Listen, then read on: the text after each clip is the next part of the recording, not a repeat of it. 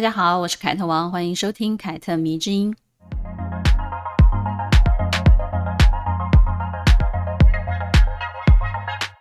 今年夏天啊，我最期待的两部电影，一部是《小偷家族》的导演是之愈合的新片《怪物》，另一部呢是《熟女鸟》以及新版《小妇人》的导演葛丽塔杰维的《芭比》真人版。在这部电影当中呢，他还同时担任了编剧。基于呢前两部的女性电影都获得非常好的口碑，其实呢我是真的非常期待由她编导的《芭比》。这几天呢，《芭比》又释出了最新的预告，相比之前。有一点锵的预告，呵呵，这一次的预告呢，让我嗅到了一丝丝颠覆的气息啊！看来呢，这部电影的母题依然离不开女性意识这个主题，但是呢，这个主题呢，在近期也是最难发挥的，我觉得不是过于政治正确，让人觉得哎有点尴尬，再不然就是太过高深而无法普度众人哦。所以呢，我对这部电影真的可以说是既期待又怕受伤害。很怕它很无聊啊，就是《论语》说教，要不然就是不痛不痒这样子。最新的预告呢，有几个重点，比如一直垫着脚尖走的芭比呢，忽然接地气了，她的脚终于平整的踏在地面上。再来呢，就是她走进了现实世界，而其中呢，让我感到最好玩的是玛格罗比所饰演的芭比在派对里面非常快乐的跳舞。然后呢，当这一切都非常欢乐、非常的开心的时候呢，他却冷不防地问他隔壁的小妞说：“你们思考过死亡吗？”这个画面突然之间定格了，然后就让我想到女性主义代表人物维吉尼亚·伍尔夫也干过同样的事情。出生于伦敦上流社会的伍尔夫，在少女时代是需要参加各种社交活动的。这也是像她这种大小姐们的例行公事。每天下午呢，她们需要空出大量的时间来从事社交。有事没事呢，就是举行各种的下午茶派对，然后聚在一起啊，打屁聊天。那为的是什么呢？为的就是帮这些足不出户的待嫁闺女啊，寻找一些可以物色一些相亲的对象。这也是他们跟外界沟通的一个方式。那晚餐之后呢，他们还需要再换一次衣服，然后准备出门。在家族的男性长辈，比如说大哥啊、父亲的带领之下呢，去参加各种的派对，去跳舞，去歌剧院看歌剧之类的。但是呢，无论是下午茶还是派对，从事这些活动呢，并不是为了放松和娱乐，而是为了给像伍尔夫这样子未出嫁的富家小姐们寻找门当户对的对象。伍尔夫一直都不是很喜欢这种很冗长、无聊、为了结婚的目的而去社交的生活，因为跟那些贵夫人在一起的时候呢，他完全不知道要聊什么，只能尬聊。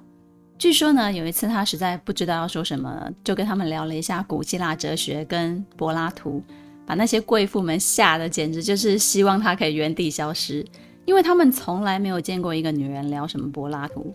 其实呢。说穿了，就是他们并不喜欢有自己见解的年轻女性。所以，当我看到这个预告片里面的芭比问她的伙伴们：“你们思考过死亡吗？”的时候呢，忽然就想起了伍尔夫这件非常有趣的小事情哦，真的是有异曲同工之妙啊。那不知道正在听节目的你，小时候玩过芭比娃娃吗？嗯，我自己先说好了，我有，我有一个芭比。我的第一个芭比呢，是小学三年级的时候用自己的奖学金买的，那也是我的唯一一个，啊、所以我非常的珍惜。在拥有芭比之前呢，我跟邻居的小朋友一起玩的其实都是纸娃娃，你们应该知道，就是那种二 D 平面的卡通娃娃。然后呢，它的很多可以换的衣服上面有两个凸起的角，然后你就用那个两个凸起的角折下来，就可以挂在它身上，当做是换衣服的那种纸娃娃。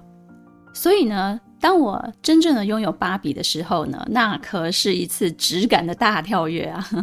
一下子呢，就从二 D 平面跳到了三 D 立体了，而且呢，衣服是真的是缩小版呢，是可以换穿的，那个真实感真的是强的不得了啊！而且头发也可以梳啊，手脚可以弯啊，可以站立也可以坐。最重要的，嗯，它不是一个幼稚的娃娃，卡通娃娃，它是一个成熟的娃娃。我觉得这应该是我当初喜欢芭比的原因，因为它满足了一个十岁的小女孩对于成熟女人的一切幻想。她很漂亮，她身材高挑，并且有体面的职业，她不是单纯的公主而已。我不晓得大家有没有看过一部台剧，叫做《我可能不会爱你》。这个剧中呢，有一个桥段呢，就是程又青跟他的团队在开会，他们这一次有一个主题，就是要为十七岁的女孩设计鞋子。于是呢，设计师呢就针对十七岁女孩的梦想，设计出了以芭蕾舞娘为灵感的浪漫的绑带鞋。然后呢，陈又青就一脸不置可否。课长就问他说：“哎，你有什么想法的时候，尽管说出来。”于是呢，他除了点出材质的顾虑之外呢，也默默地表示，十七岁的女孩其实不会想要可爱甜美的设计，她们都想要快点变成女人。所以呢，他们想要的应该是人生的第一双高跟鞋。大人感成熟的芭比娃娃，给小学三年级的我的感觉就是这样子。我不想要幼稚的那种，倒下去眼睛会闭起来那种大眼洋娃娃，穿的蕾丝边的那种。我想要的其实就是这一种拧真人的完美熟女形象的娃娃。她不是谁的老婆，或者是妈妈，或者是女儿，她就是芭比。一个女人有她的工作，有她的衣服，有她的小宇宙。其实这里就是一个小女生很想要赶快长大的一种投射。无论是口红、高跟鞋，还是芭比，都是一种象征。芭比呢，也是我的时尚启蒙之一哦。我会利用我妈妈做衣服剩下的那些边角料，然后帮我的芭比做衣服，还帮她勾过围巾啊，还有毛线帽，做一些小手工。然后在制作这些衣服的过程当中呢，其实它满足的或者是启发的，也是我的穿搭灵感或者是欲望。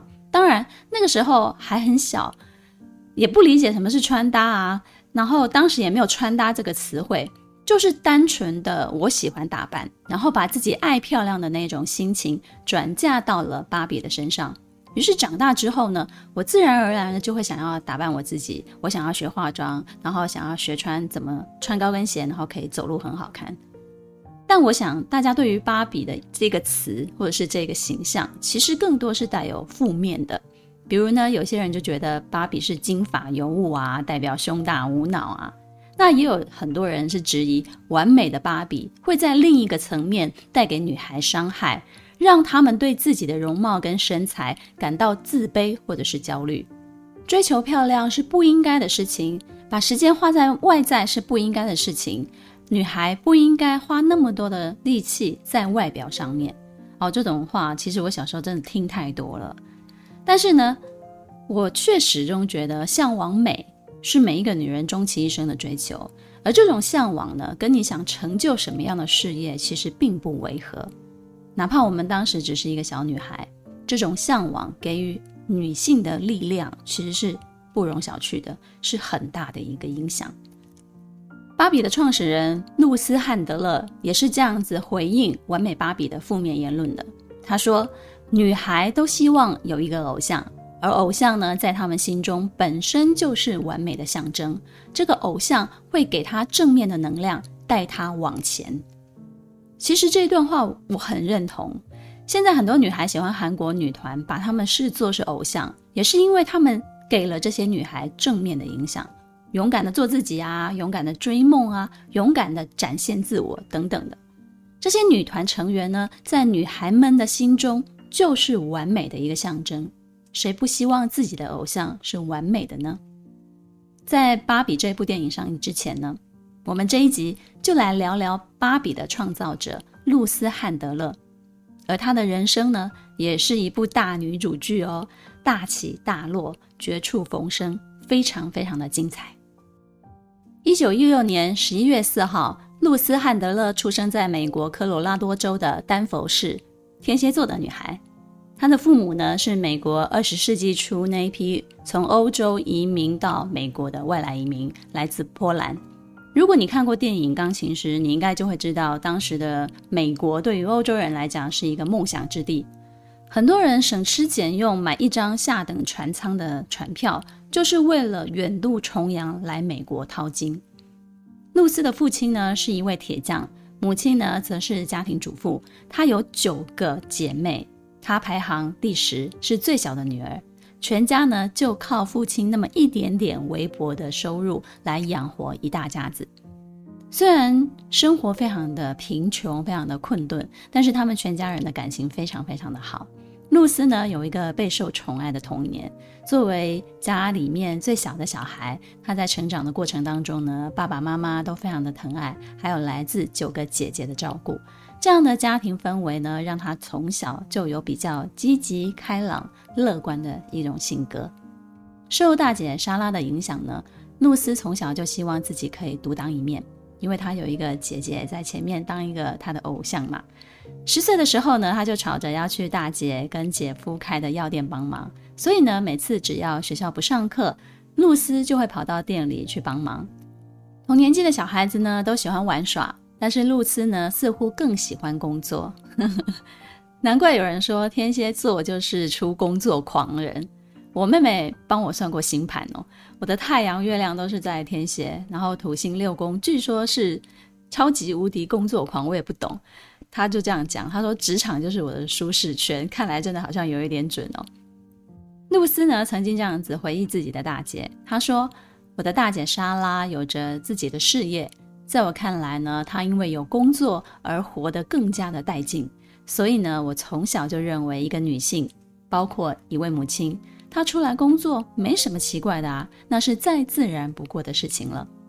之后呢，随着大姐莎拉跟她的丈夫生意越做越大，露丝呢也有了更多的工作打工的机会。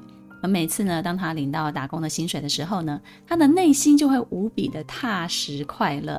我真的很能了解这种踏实快乐。于是呢，在露丝的学生时代呢，一边学习一边打工，就占据了她所有的时间了。十九岁，大学二年级的露丝来到了向往的好莱坞，但是呢，他不是要成为明星，他就是想要找一份工作。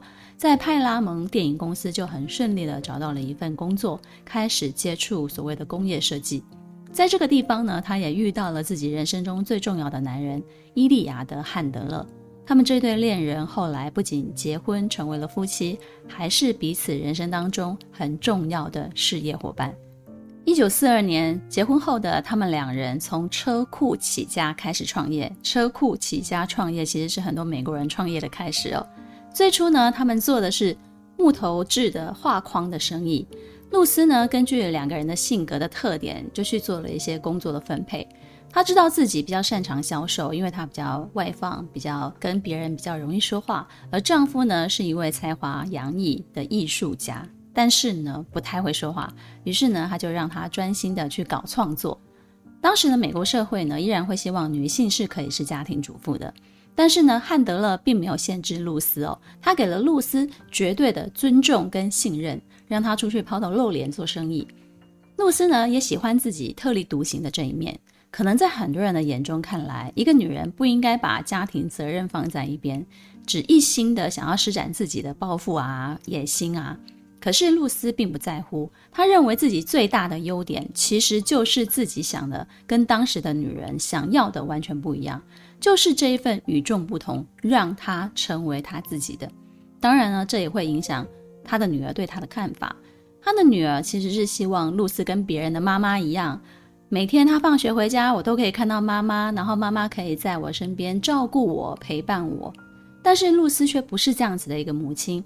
他经常因为工作忙碌而很少待在家里，于是呢，他和女儿之间呢一直充满的矛盾冲突。露丝曾说呢：“我喜欢我的特立独行，但这却是女儿深恶痛绝的，却是我最自傲的一个东西。我不追求外在的奇异，但是我也不刻意标榜我的独特。我确实是与众不同的。”在经营画框生意的闲暇时候呢，她的丈夫汉德勒就会试着用一些做画框剩下的废料，然后去制造一些小型的家具来卖。反正废料囤着也是囤着嘛，就把它再次的利用。后来呢，他却发现了这些小型的家具销路不错，于是呢，原本的画框公司呢就多了一个业务，是专门为儿童游乐室设计家具的一个生产线了。几年之后呢，两个人经营的公司就开始赚钱啦，主业呢也从画框变成了。儿童家具，进而转向了生产儿童玩具，啊，就是这样子的一个过程。一九四五年，当他们有一笔资金之后呢，露丝跟她的丈夫以及她的朋友就一起成立了一家叫做美泰的玩具公司，开始扩大经营玩具的生产。作为一个母亲和一个做玩具的商人，她当然也会从她自己孩子的身上去寻找灵感嘛。然后有一天呢，他突然就看见女儿芭芭拉正在和一个小男孩玩纸娃娃，而这些纸娃娃呢，不是当时可以常常见到的那种什么婴儿宝宝啊，而是一个一个的青少年，就是成年人。他们各自有各自的职业和身份。露丝发现她的女儿芭芭拉特别喜欢这个纸娃娃的游戏，于是呢，她就突然灵光乍现：哎，我为什么不做一个成熟一点的玩具娃娃呢？那个时候，玩具市场啊。美国的玩具市场流行给小孩子玩的布偶都是很可爱的那种布偶啊，有天使宝宝啊，软萌软萌的啊，啊，然后就是跟孩子年纪差不多那种很可爱的形象的，这是大人对小孩的想象，以为他们会喜欢跟自己的年纪差不多的，或者是比自己小的可爱的小孩。但是露丝呢，却从女儿喜欢玩纸娃娃的这个行为当中发现。嗯，也许我们大人想的跟小孩想的不一样哦。也许小孩真正喜欢的，并不是那些可可爱爱的东西哦，而是一个可以激发自己对未来想象的一个偶像。不过呢，这个想法也只是在露丝的脑中有一个雏形而已，她还没有真正的落实，因为他那时候还想不出来所谓的成熟的玩具娃娃到底是长什么样子，他没有什么具体的想法，他只是。灵光乍现，然后把这个想法放在自己的脑海，放在自己的心中。然后呢，正好碰上要去德国出差，于是他就想，嗯，要不然去国外看看好了，也许能获得什么样的一个想法。果不其然，就发现了莉莉娃娃。莉莉设计的非常漂亮，它是根据那个时候德国的报纸有一个著名的卡通人物，然后依照它的形象制造出来的。莉莉用的是硬塑胶制成的，身高大约是十八到三十公分。她有着非常长的头发，而且扎成了高马尾，身穿非常华丽的洋装裙，身材比例非常的完美。有关女体的那些象征，它都被突出了，比如说胸啊、腰啊、臀啊、腿啊。但是关键是，她所穿的那个洋装裙是非常的暴露的，这是。从男性的视角出发来看的一个非常成熟女体的娃娃。说到这里啊，就让我不禁想到很多动漫的卡通人物设计，其实也是非常吻合男性凝视的这个角度。这些动漫人物呢，被制作成公仔的时候呢，也是各个衣着非常的暴露，露胸啊、露腿啊，但是脸呢，却是异常的可爱甜美，形成一个巨大的反差萌，也就是所谓的童颜巨乳。代表了某一个国家、某一个地域、某一个次元的男性对女性的审美。哎，这只是聊聊啊，大家不要过度联想了，没有要批判的意思啊，大家体谅一下哦。现在做自媒体人容易吗？很多话要说之前都要考虑各个族群的感受的。好的，好的，就让我们再次的回到露丝，回到芭比的身上好了。露丝呢，于是就从德国买回了三个莉莉娃娃。她想听听看公司的同事对这个娃娃的看法，并且呢，在会议中就说出自己想要在现在的儿童玩具市场设计一款比较成熟的娃娃。他认为小孩子不只需要可爱的娃娃，他们也需要一个成熟的娃娃来投射他们对自己未来的想象。结果，公司的同事看到莉莉娃娃的时候，都纷纷的表示：“哇，这个东西啊，这个娃娃太大胆了，是一种满足男性幻想的产物。”不适合给小朋友玩。露丝对此也表示赞同，她确实也认为莉莉娃娃实在是太暴露、太大胆了。可是呢，她也没有全然的放弃。那既然大家都觉得莉莉娃娃过于成熟、过于暴露，那有没有什么两全其美的设计呢？我们可以设计出一款阳光、健康、符合大众审美的成熟娃娃啊，让小女孩是可以满足他们对于长大的想象的。于是呢，经过团队的几次修正改革。芭比的雏形终于诞生了，据说是经过了五百多次的修改。露丝呢，还因此请人专门为她设计衣服，然后以自己的女儿芭芭拉的小名芭比为这个娃娃命名。一九五八年，他们为芭比申请了专利，终于可以批量制造。一九五九年的三月九日，芭比娃娃在美国纽约举办的国际玩具展览会上首次亮相登场，大家对此都充满了期待，希望可以为儿童玩具市场带来一个新的气象。但是，呵呵，结果却是令人非常失望的。玩具厂商们呢，看到芭比都纷纷的表示不认同。他们并不觉得小孩子会喜欢这种娃娃，他们认为这个玩具的点子太冒险了，有一点不太吻合市场需求。因为他们卖的都是很可爱的啊，他们从来没有卖过成熟的啊，所以他们一开始是拒绝的。这个大型的国际展览会呢，是让各个玩具商来进货、来批货的。如果芭比在玩具商的眼中是一个挫折，那就表示。它很难卖出去了。不过呢，也还是有一些玩具厂商意思意思一下，然后批了几个芭比回去卖卖看嘛。想说反正来都来了，批几个回去也不花什么钱，不能卖就算了。反正过去也有一些玩具看起来好像很有卖相，结果也是错周啊，也是卖不出去啊。结果没想到这些原本在玩具厂商眼中沦为错周的芭比，却真的吸引了小女孩了。被批回去的芭比呢，虽然没有被摆在橱窗中最明显的位置，但是眼尖的小女孩还是从角落发现了它。于是呢，一个一个口耳相传，就越来越多女孩指明我要买芭比。就这样子，短短的一年，芭比就卖出了三十五万个。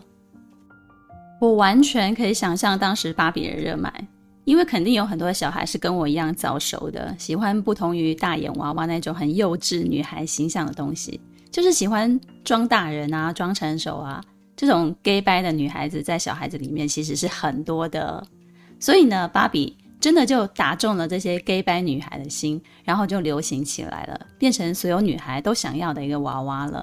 这种流行的现象，其实在儿童玩具市场就是这样。我听说很多成为父母的朋友们啊，他们都会分享。如果现在学校流行什么玩具，而我的小孩没有的话呢，他们在班级里面就会比较没有人缘，因为这就是他们小孩的社交货币啊，可以玩在一起，然后彼此还可以交换玩。有一阵子呢，什么战斗陀螺就很红。有一次回家啊，某人的姐姐跟妹妹的小孩一听到舅舅要带他们去买战斗陀螺，都尖叫，都发疯了。儿童玩具市场真的就是要让儿童们亲自来鉴定的哦。通过孩子鉴定后的芭比，从此订单就像雪片一样飞来了，跟当初呢在展览会上遭受的待遇简直不能同日而语啊！于是呢，露丝的美泰玩具公司就乘胜追击，开始对芭比进行再塑造。他们都希望让这个娃娃可以更完美、更符合市场的需求。之后的十年当中呢，也就是整个五六零年代。芭比的销售金额就高达了五亿美元，那真的就是业界奇迹！而这个奇迹呢，完全出自于一个女人，那就是露丝汉德勒。不过树大招风嘛，有人喜欢芭比，那就有人讨厌芭比喽。嗯，芭比的完美终于招致妇女团体的抗议了。那个时候，美国正值第二次女性主义热潮，大家纷纷高喊要解放女性的身体啊！那芭比搞得这么美，九头身、大长腿、金发碧眼，确实是不太政治正确哦。于是呢，就开始有人抨击了，芭比就是在制约女性、物化女性，让长得没有跟芭比一样的漂亮的小女生呢，会产生自卑的心理，严重的影响到她们的自尊，会让她们的心理生病。露丝呢，除此对外反驳这些言论、这些批评呢，但是呢，她对内也。把这些声音都听进去了，他把这些外界的批评声浪呢，转化成为让芭比更进化的一个参考。面对女性意识越来越觉醒、越来越高涨的一个社会呢，他就开始着手设计出许多从事不同职业别的芭比，让她拥有更多的身份，也加入更多的肤色以及种族。你一定想象不到，从芭比这个娃娃诞生开始呢，他就不停不停的在进化，不停不停的在创新，改变的不是只有外形而已，更多是芭比它所代表的一个文化象征。对，芭比现在已经成为一个社会文化的代表了，它引起了社会大众的讨论，也掀起了对立，它成为一种特殊的符号，已经远远的超过它本身身为玩具这个价值。对小女孩来讲呢，接触芭比是他们对大人世界的一种向往跟投射。而对于成年人来说呢，芭比变成了可以投资以及收藏的一个玩具，在商业市场上其实是有价值的。露丝呢，在设计之初可能想都没有想过，芭比可以为这个世界带来如此颠覆性的改变，而她自己呢，也跟芭比一样的在成长、在创造、在创新，有她自己的人生弧线。因为芭比的热卖呢，美泰玩具公司几乎统治了当时美国所有的玩具市场，他为露丝带来了巨大的财富。在露丝五十岁的时候呢，达到了人生的巅峰，让他觉得哇，我这一生实在是太完美、太好了吧。但是呢，好景不长，在一九七零年的时候呢，他被诊断出罹患了乳腺癌，他的健康忽然遭受了一个巨大的打击，而他的事业也渐渐的蒙上了一层阴影了。当时呢，美泰玩具公司呢，几位高层就开始决定，为了因应世界的局势的改变，他们想要把公司的生产更加的多元化。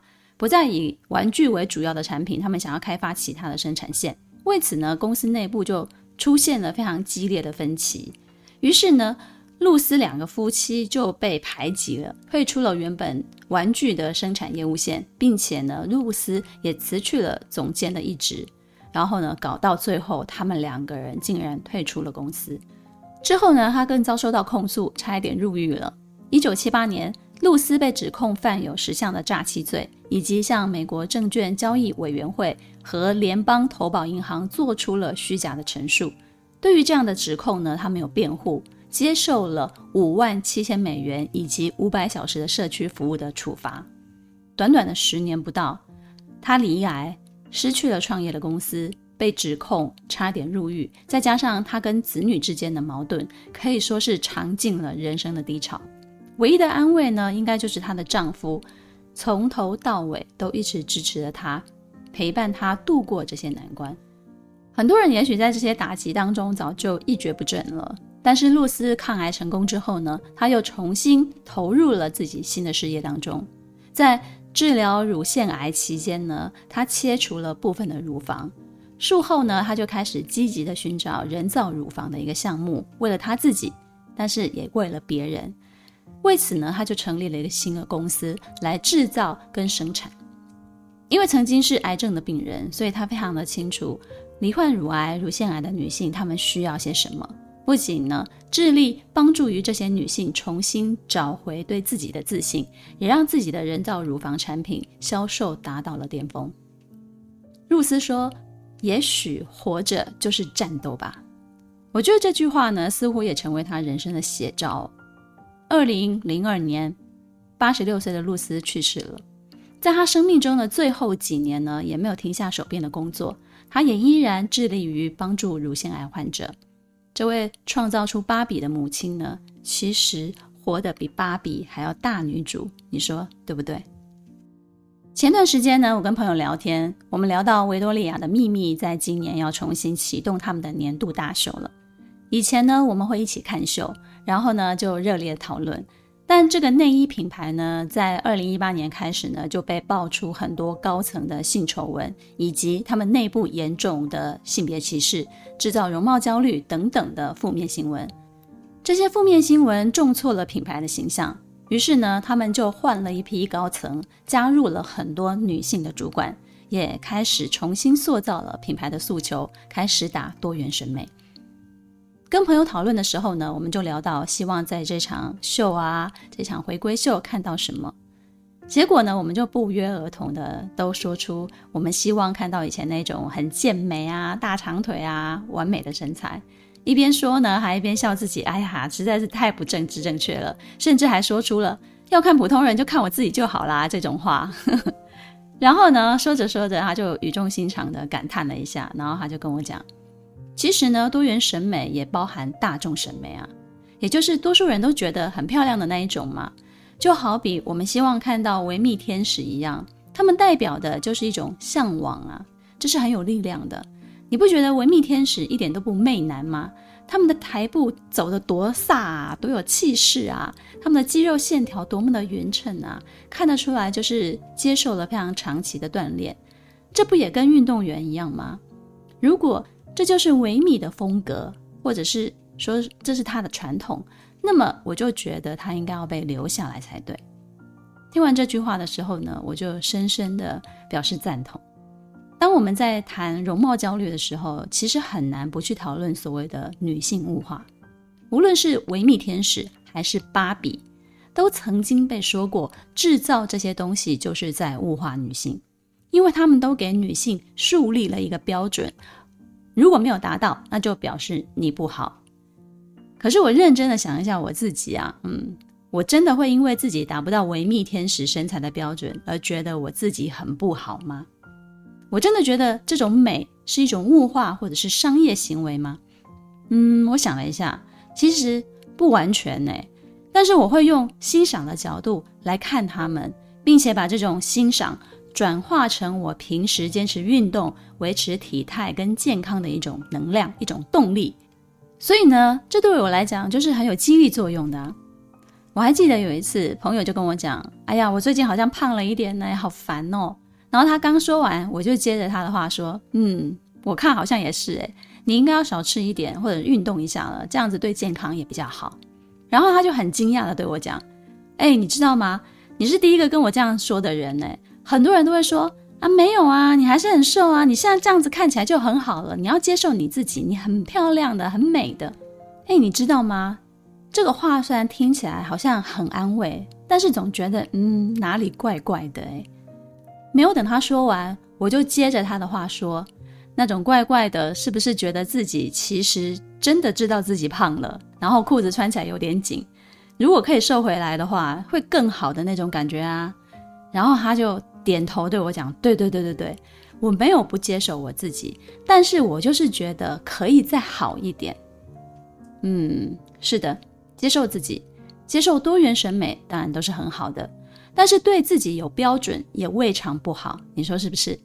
如果改变一下，能够让自己获得自信跟开心，那么这种改变就是好的改变，它是一种正能量。我想这也是女孩们需要女偶像的底层逻辑。我们不是要变成像她们一样完美的女人，而是在透过对偶像的投射与向往，给自己一些积极进取、勇敢突破的力量。就像露丝创造出芭比。在芭比身上，她也一定注入了她自己对于完美女性的想法嘛。比如，她会意识到要让芭比成为可以从事很多工作的职业妇女，这不就是她自己的写照吗？借此来鼓励女孩，你可以成为任何你想成为的那种人。希望这一集呢，能带给你一些新的思路。凯特迷之音，咱们下次见了。